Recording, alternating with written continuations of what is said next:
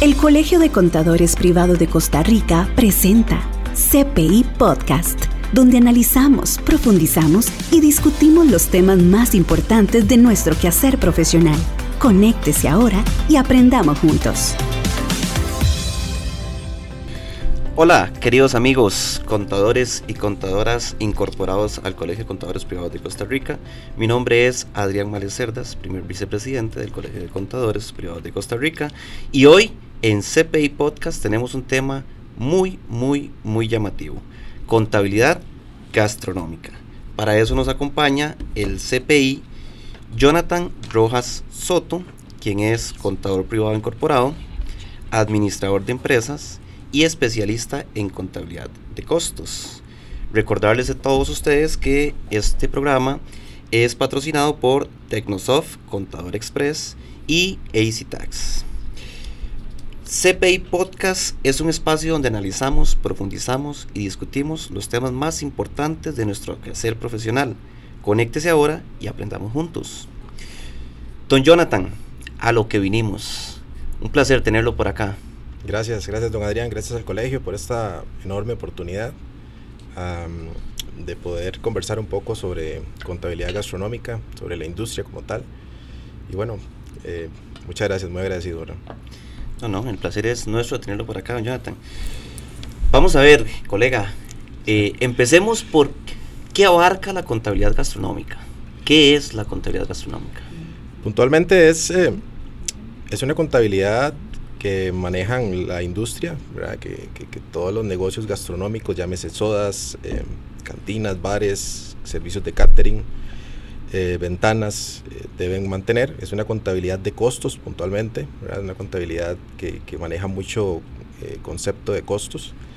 Es una contabilidad que exige mucho reporte, exige mucho flujo de caja, exige mucho punto de equilibrio, eh, hay un informe, un reporte que la industria ha adaptado de hotelería, que es el Daily Revenue Report, que es donde se lleva una estadística de, del ticket promedio, de cuántas personas visitaron el, el, negocio en el día y mensualmente, es como un, como un presupuesto de venta, ¿verdad?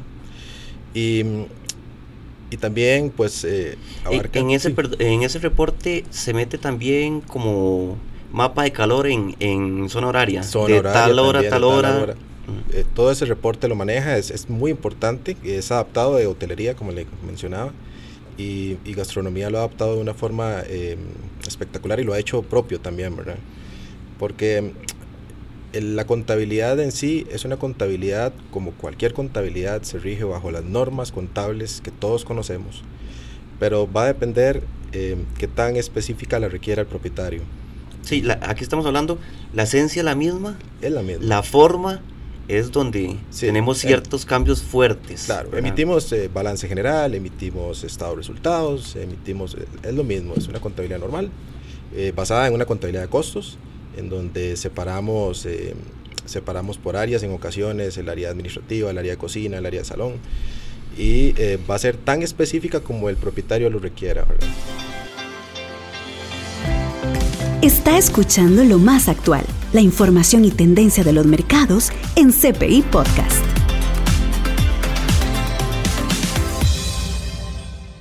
Eh, hablamos de que esto contempla entonces bares, tabernas, restaurantes, cafés, sodas, ventanitas, eh, restaurantes, eh, hoteles, ¿verdad? Este, ¿qué, ¿Qué es lo más básico que debe conocer el contador cuando desea incursionar en este tipo de contabilidad? Importante siempre, don Adrián, es pues entender la industria, ¿verdad? Entender que es un modelo, a pesar de que está clasificada como, como un como, como un negocio de servicio, realmente es un operativamente es un negocio que, que tiene servicio, tiene comercial y tiene em, producción. Entonces hay que entender internamente eso a, nivel de, gastronomía para poder dar un mejor feedback, para poder dar un mejor, una mejor eh, asesoría al propietario. Entonces, cuando el contador desea o cuando queremos incursionar en gastronomía, debemos entender de que hay un proceso industrial también adentro, que hay mermas, que hay desechos, que hay desperdicios, que hay hora hombre.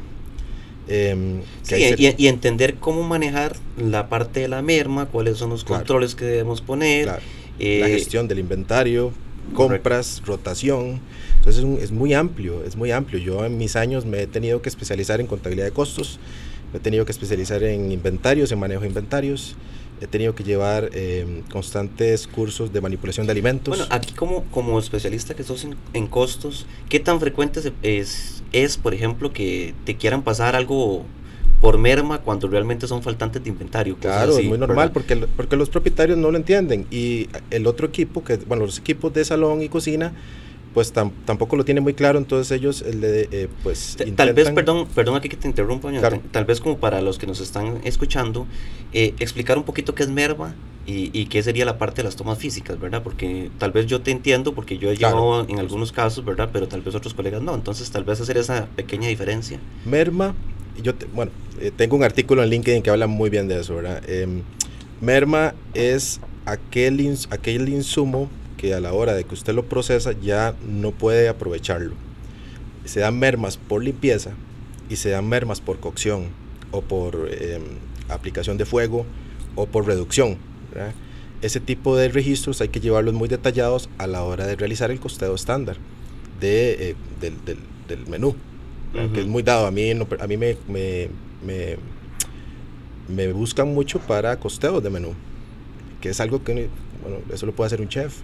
Sí, pero tal vez ellos no tienen, eh, o, ellos sí se forman en costos, llevan un, poquito costos, pero realmente eh, me buscan o buscan profesionales con, con, un perfil como el nuestro para poder apoyarlos en este tipo de desarrollo de, la ingeniería. Tal vez ellos se van más por la parte de la receta, 500 gramos y así, pero no contemplan esas pequeñas partes. Entonces, como para ponerlo en, resumidas cuentas, eh, la merma, pongámosle una empresa que se dedica a vender quesos, cuña y demás, cuando está partiendo el queso y se le, se le daña la cuña, no le sale la cuña perfecta, entonces digamos, ya no lo puede vender como cuña, entonces ellos lo catalogan como una merma, ¿verdad? Porque ya, ya no es producto principal, sino que lo tendrían ahí como una merma que podría ser reutilizada, ¿verdad? Claro, en, alguna otra receta que lleva un queso, que lo rayen o demás, pero entonces en este caso eso sería una merma, claro. ¿verdad? Ok, ahora con la parte de lo que son las tomas físicas, que hablamos un poquito de lo que eran los ajustes, eh, los ajustes son por sobrantes o faltantes de inventario, que se debe mucho también a la parte de las recetas, ¿verdad? Que a veces el, el sistema se desconfigura y jala más una receta o la receta no está actualizada, ¿verdad? Entonces dice que eran 500 gramos de queso y, y el sistema está rebajando 300, entonces te da un sobrante, o viceversa, eh, viceversa eran 300 y está rebajando 500, entonces te da un faltante, ¿verdad? Entonces, ¿cómo podemos ir manejando esas partes, esos controles? Bien, lo importante es desde la base, desde la base de compra, desde que se ingresa la factura, es importante capacitar a la persona. Yo me encargo, por ejemplo, me he encargado de capacitar a áreas de compras de, negocios gastronómicos en este tipo de, procesos para que la variación no sea tanta a la hora de eh, realizar tomas físicas, porque en ocasiones se da desde la compra o se da desde la desconfiguración de la receta en el sistema. Entonces, eh, me aseguro que la persona que está registrando eh, la compra en inventarios lo haga eh, de una forma eh, con conocimiento, para poder analizar, porque, pues bueno, si todo fuera estándar sería muy bonito, pero a veces se compra un, insumo de una calidad o de una presentación y a veces se compra de otra presentación, y ahí es donde vienen los análisis ¿verdad? que tenemos que hacer de cómo lo ingreso, si lo ingreso en unidad, si lo ingreso en gramos. Cuando se transforma, ¿verdad? Porque a veces, a veces entra un paquete que contiene X cantidad de, de unidades, por ejemplo. Entonces, eso es importante. Bien, don Jonathan, eh, ya abarcamos un poquito el tema como para abrirle el gusto a los colegas que nos están escuchando. Retomemos un poquito eh, la parte de lo que son los conceptos tal vez más como el perfil del contador, la parte gastronómica y demás. Pero antes, recordarle a todos los colegas que nos escuchan que este es un espacio del Colegio de Contadores Privados de Costa Rica para conectar y crear comunidad con nuestros profesionales. Estamos analizando temas, discutiendo y llegando a puntos de acuerdo. CPI Podcast, una herramienta alternativa de nuestra comunicación. Bien, regresamos, don Jonathan. Eh, la contabilidad gastronómica, conversábamos un poco antes del, programa, eh, tiene unos códigos internacionales que usted me, comentó, de clasificaciones internacionales. Sí, correcto. Es un código eh, donde están incluidos los bares, cantinas y tabernas, que es el código 5630, y donde están incluidos los restaurantes, sodas y cafeterías, que es el código 5610. Esos son los códigos internacionales, es un código de servicio. Em, ¿Estos códigos a los contadores para qué nos pueden servir? Son códigos básicamente internacionales, son eh, el, referencias. referencias. Nuestros códigos tributarios, ¿verdad? El, el, el, 200, bueno, 55 201, 55 202, 55 203, 04 y 07. ¿Estos son, los códigos CABIS? No, son los tributarios, los códigos, de, de, RUT, donde vamos a ingresar la actividad económica del negocio. Ah, ok, el código de las actividades. Claro. Okay. Esos son los códigos que abarcan. Cada uno de esos códigos eh, pues da la opción de poder ingresar el negocio, ya sea en régimen simplificado o en régimen tradicional. Que cada uno tiene. no vamos a adelantarnos tanto. No se adelante. Recuerde que estamos con dos episodios, ¿verdad? Para poder abarcar todo el tema, pero ahí vamos poquito a poco. Este, perfecto, Jonathan. Entonces, eh, estos códigos de las actividades, ya los comentamos un poquito. Ahora hablemos acerca del perfil de un contador, ¿verdad? ¿Qué, ¿Qué, necesito yo como contador como requisitos mínimos, ¿verdad? Claro. Bueno, ser incorporado al Colegio de Contadores, ¿verdad? Eh, es, sumamente importante para poder ejercer la contabilidad en este país, Colegio de Contadores Privados. Eh, tener, tener inteligencia emocional es importante, ¿verdad? Em, existen dos tipos de propietarios, el inversionista, aquel que es inversionista y tiene su negocio, y el dueño, administrador y operador y el, el emprendedor, ¿verdad? El que, vive de eso. Claro, el que vive de eso. Este, entonces hay que tener un poquito de inteligencia emocional para abordar ese tipo, los diferentes tipos de propietarios. Em, por ahí una especialidad en costos o conocer de costos, em, gestión de inventarios, administración, especialidad tributaria, es importante, es importante una especialidad tributaria que le guste realmente la gastronomía. A mí en lo personal, yo, mis clientes todos son gastronómicos. Eh, yo no, pues, no tengo otro tipo de clientes. Pues, he trabajado para otra industria, pero hoy por hoy, de forma independiente, mis clientes son de gastronomía. Entonces yo hablo gastronomía todos los días y como gastronomía todos los días y de gusto gastronomía todos los días.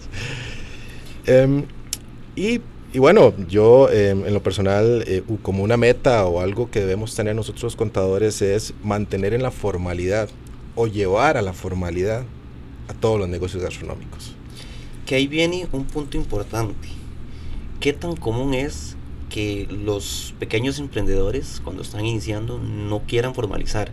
¿verdad? Que no quieran tal vez estar a un 100% eh, con la parte de salarios en la caja, ¿verdad? Como que digan, no, yo solo voy a registrar dos, tres, ¿verdad? Y esas contingencias que se pueden eh, ir generando y lo más importante, este, como contadores, ¿qué debemos saber para que esas contingencias sean lo, menor posible? Sí.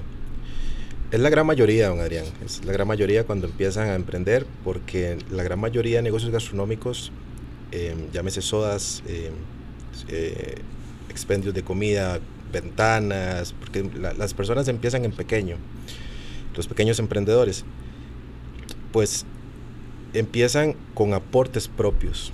Entonces el capital es limitado. Entonces esa gran contingencia, ¿verdad? esas grandes contingencias, nosotros como contadores responsables debemos hacerle ver cuáles son las contingencias. Y el propietario tomará sus decisiones, pero nuestra obligación como contadores es presentarle las debidas contingencias que, en las cuales está incurriendo y decirle, mire, si usted no hace esto o si usted no incluye a todos sus colaboradores en la caja puede tener esto. Si usted no presenta, si no presentamos las obligaciones tributarias formales, vamos a incurrir en esto.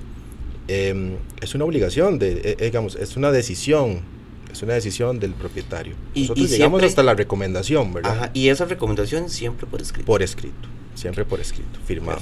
Ahora, tal vez algo que se preguntan los, los colegas que nos escuchan.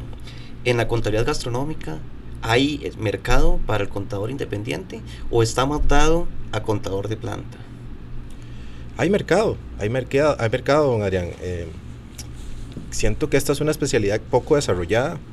Eh, me atrevería a decir que, que hay, hay, hay, pocos contadores con una etiqueta como la mía, ¿verdad? Contador gastronómico.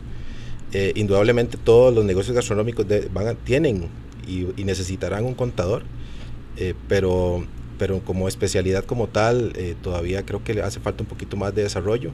E invito a muchos de los colegas que, que tienen negocios a, especializarse y poder eh, pues, eh, tomar esta etiqueta ¿verdad? que traigo hoy acá yo para, para poder crecer en esta, en, esta industria. Ok. Vamos a empezar con la parte tal vez más fuerte de este tipo de negocios, ¿verdad? Que, que son los flujos de caja.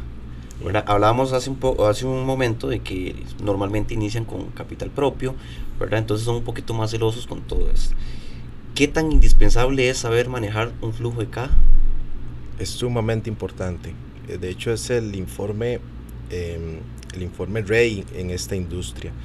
No, no quiero, eh, con esto no quiero decir que no es importante el estado de resultados o no es importante el balance general, eh, pero es un, es un, son informes de, de, actividad económica, ¿verdad? El flujo de caja es el día a día, es como gestiono el dinero. Y ahí entro yo, ahí entramos eh, los contadores gastronómicos a explicar al dueño qué es un flujo de caja, porque a veces, a veces no lo entienden. Yo utilizo una pues un par de ideas en donde les explico, vea, con este flujo de caja vamos a entender cómo ingresa el dinero por nuestra bolsa derecha y cómo sale el dinero por nuestra bolsa izquierda. Entonces, ya con esa idea, en palabras simples, porque hay que, hay que explicarles en, palabras simples, eh, logramos llevar, llevar, disculpen, llevar a, mm, al propietario a una zona de tranquilidad. Cuando él logra entender cómo genera sus ingresos y cómo están saliendo sus ingresos, se siente más tranquilo aborda mejor una asesoría o, a, un, a, un, a, un, colega contador que llega a explicarle números porque ya él tiene claro cómo se movió el dinero. Entonces el flujo de caja es vital. Vital. Es vital. Muy, muy importante. Este, vamos a ver, don Jonathan, este, vamos a ir adentrándonos tal vez un poquito en la parte de ya lo que son régimen simplificado, régimen tradicional, cómo abordar o cómo empieza la relación del contador con, con esta persona, con el emprendedor, ¿verdad? Y de ahí nos vamos a ir adentrando ya a la parte de lo que son los informes contables, ¿verdad? Lo que es estado de resultados, estado de situación, lo que es las notas a los estados financieros, ¿verdad? Y este todo esto. Entonces, recordarle a todos los colegas que nos están escuchando que estamos en una mesa de discusión, de análisis y profundidad con los temas más destacados que influyen en nuestro quehacer profesional. Esto es CPI Podcast. Está escuchando lo más actual, la información y tendencia de los mercados en CPI Podcast. Don Jonathan, la pregunta del millón. ¿Régimen simplificado o régimen tradicional? ¿Cómo tomo yo esta decisión, verdad? Cuando estoy empezando a ofrecer mis servicios al sector gastronómico. Bueno, es importante eh, mencionar, don Adrián, que la gran mayoría de negocios empiezan en régimen simplificado. Y empiezan en régimen simplificado, como comentábamos anteriormente, por un tema económico, porque quieren empezar a, emprender y a desarrollar un concepto. Entonces, la gran mayoría de negocios eh, que, me, que me solicitan servicios son negocios de régimen simplificado. El régimen simplificado tiene ciertas condiciones y una que que es muy importante, es el, el tema del precio en el menú. El precio en el menú, que no puede superar el 1.5% de un salario base. Más o menos son como 6.933 colones. Usted puede mantenerse en régimen simplificado siempre y cuando el, el ítem más alto de su carta sean 6.933 colones. Si llega alguna inspección tributaria y, usted está en régimen simplificado, revisa su menú y, le, y usted está con un, con un precio superior a 7 mil colones, lo va a pasar por oficio al régimen tradicional. Y eso es un gran cambio. Es un gran cambio pasar del régimen simplificado al régimen tradicional para un negocio gastronómico. Hablando de ese cambio que se podría dar por no tener este cuidado, ¿implica alguna sanción económica según el Código de Normas y Procedimientos Tributarios? Viera que he visto he visto casos donde la administración tributaria por oficio lo, lo pasa a la a la tradicional. A tradicional. Pero sanciones, no recuerdo que, porque yo estuve conversando con el, con el, inspector y lo único, llegó muy, bueno, muy amable, dice uno, llegó y, me, y, y nos dice, bueno, voy a, vamos a pasarlos al régimen tradicional, pero em, por esta situación del precio del menú, porque claro, la, se, había bordado la se, se, había pasado totalmente la, la, administradora en ese momento y, y, nos hizo pues toda una, pues, una anotación y ya después yo ingresé al perfil tributario y ya estaba en régimen tradicional. Ya estaba el cambio. Sí. Em, realmente no recuerdo si hay alguna sanción o si hay auto si hay que auto generar una sanción, ¿verdad? No recuerdo bien, Adrián, si se genera Pensaría que sí. Sí. Pensaría que Perfecto. Ok, este, abordando este tema del régimen simplificado, régimen tradicional, me decías entonces que lo usual es empezar en régimen simplificado. Entonces recordarle a todos los colegas que nos escuchan eh, el límite que tiene el régimen simplificado. Ya nos mencionaste el tema de el, el 1.5 del salario base, ¿verdad? En, en, el menú, ¿verdad? Que el precio no puede superar eso. ¿Qué otros eh, limitantes o qué otras limitantes tenemos eh, para, estas, para estas áreas? Claro. El régimen simplificado tiene, bueno, algunas características, entre ellas, por ejemplo, no superar 150 salarios bases en compras anualmente. Número de personas inscritas ante, ante la, Caja Costarricense de Seguro Social son 5, no incluye al, propietario. Es un establecimiento único, no puede ser franquiciado, no puede usted tener más de dos establecimientos, porque eh, ya ahí... Eso le iba a comentar, ¿verdad? porque hay algunos que son más vivillos, ¿verdad? Y empiezan con un localcito por aquí, se van un poquito más lejos por allá ah. y, seguimos como régimen simplificado, Entonces... No, permite franquiciar. No permite franquiciar y es un establecimiento único. Y el valor de los activos utilizados en actividad no, debe superar los 350 salarios base. Ok, perfecto. Esto hablando de lo que es régimen simplificado como los aspectos más importantes para tener en cuenta y no, no salirnos o que no nos vayan a reclasificar, ¿verdad? Sí. Ah, ok. Ahora, hablemos un poquito de la parte tributaria en declaraciones. ¿Qué, qué declaraciones lleva la contabilidad gastronómica? Claro. En este caso, el régimen simplificado lo miden por compras. Se lleva el libro de compras, es lo que exige la administración tributaria en este momento, em, para el régimen simplificado. Y, pues, ¿Debo tener un libro de activos? Sí, claro. O sea, es, es, es, es importante llevar eh, eh, pues un libro de activos, un inventario de activos, para ir midiendo que no superemos, ¿verdad? lo establecido por la administración tributaria lo puede pedir también puede pedir su, detalle de activos también. ¿Facturación electrónica? En régimen simplificado no están obligados, pero em, pueden hacerlo. Pueden, hacerlo, ¿verdad? Pueden hacerlo sin ningún problema. Se pueden inscribir como, este, se me fue, se me escapa la categoría, eh, emisor no receptor. Claro, emisor, no receptor. Perfecto. Eh, no estoy obligado entonces a hacer factura electrónica, me puedo inscribir de manera voluntaria. Eh, yo lo que les recomiendo es que sí, que sí tengan la opción de poder eh, emitir facturas electrónicas porque puede llegar alguna persona de alguna empresa que lo necesite a la sodita, mira, es que necesito una factura. Entonces, si, si tienes esa opción, pues buenísimo, ¿verdad? Ganaste un cliente y el, cliente va a llegar.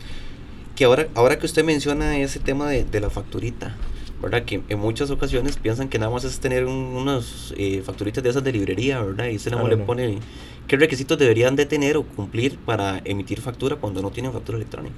Es la factura que nosotros conocemos, ¿verdad? De litografía, en donde indica, bueno, en donde indica que es un régimen simplificado y el, tema de negocio, pero debe ser emitida por una imprenta, ¿verdad? Una imprenta. No es válido el que le ponen el sellito con los datos. Ah, no, no, no, no. Tiene que ser lo que nosotros conocemos como factura timbrada. Factura timbrada, emitida por una imprenta y con el detallito abajo, que indica que es un régimen simplificado y, el tema tributario. Perfecto. Don Jonathan, este, qué lástima se nos empieza a acabar el tiempo de este primer episodio, ¿verdad? Nos quedan alrededor de tres minutos. Eh, vamos a dejar a los compañeros, a los colegas aquí como con la incógnita, la parte más bonita. Deberíamos hablar ya la parte de estados financieros y demás.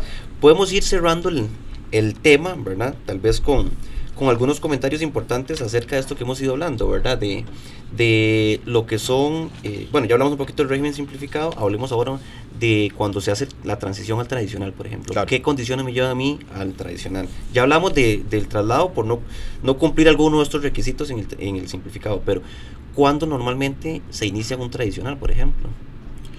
Cuando hay un hay una un pre-opening, ¿verdad? Una inversión grande en donde yo necesito pues eh, llevar eh, pues un tracking de todo lo que estoy invirtiendo.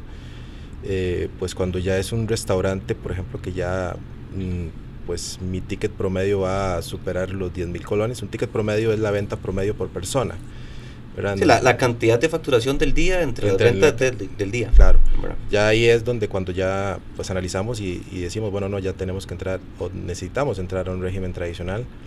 o pasar del régimen simplificado que estamos actualmente a pasar a un régimen tradicional porque queremos pues, mejorar nuestra propuesta gastronómica o mejorar la propuesta gastronómica del restaurante y, necesitamos pues eh, cambiarnos. Perfecto, Jonathan. Bueno, recordarle a todos nuestros colegas eh, que nos escuchan, eh, los invitamos a seguir el próximo episodio con la parte ya más contable del área gastronómica. Recordarles también que este programa CPI Podcast Llega a ustedes gracias al patrocinio de Tecnosoft, Contador Express y AC. Don Jonathan, un placer tenerlo.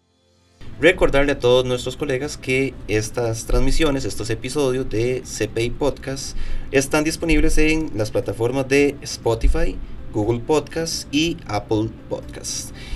Eh, queridos colegas, este es un espacio del Colegio de Contadores Privados de Costa Rica para conectar y crear comunidad con nuestros profesionales. El día de hoy nos acompañó don Jonathan Rojas, especialista en el área de la contabilidad gastronómica. Don Jonathan, muchas gracias. Gracias, don Adrián. Gracias por esta oportunidad y nos vemos en el siguiente episodio. Los esperamos, queridos colegas. Un abrazo. Hasta aquí CPI Podcast, la propuesta del Colegio de Contadores Privado de Costa Rica que expande conocimientos. Una mesa de discusión, análisis y profundidad con los temas más destacados que influyen en nuestro quehacer profesional. CPI Podcast, una herramienta alternativa de nuestra comunicación.